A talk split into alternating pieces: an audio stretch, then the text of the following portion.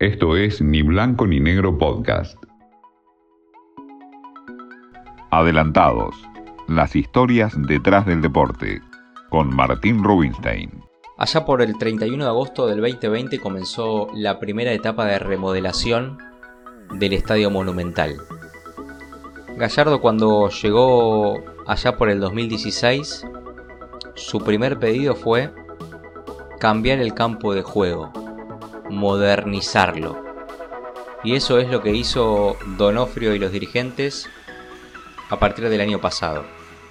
La primera inversión fue de 200 millones de pesos y se modificó el campo de juego. Lo hicieron híbrido. 95% de pasto, 5% de césped sintético, algo similar al estadio Bernabéu en Madrid, al Barcelona, al de Wembley y al de cinco estadios donde se jugó el Mundial de Rusia.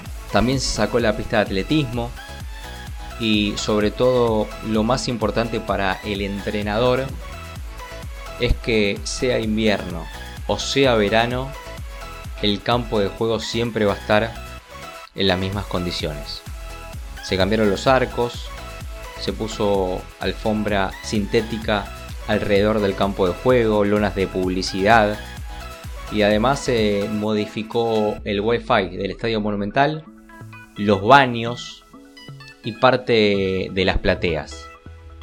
Las reformas van avanzando, pero lo más importante, el primer objetivo de Gallardo ya está en marcha y ya se pudo disfrutar y ver hace algunos días cuando River le ganó 3 a 0 a Central en el nuevo Estadio Monumental de Núñez.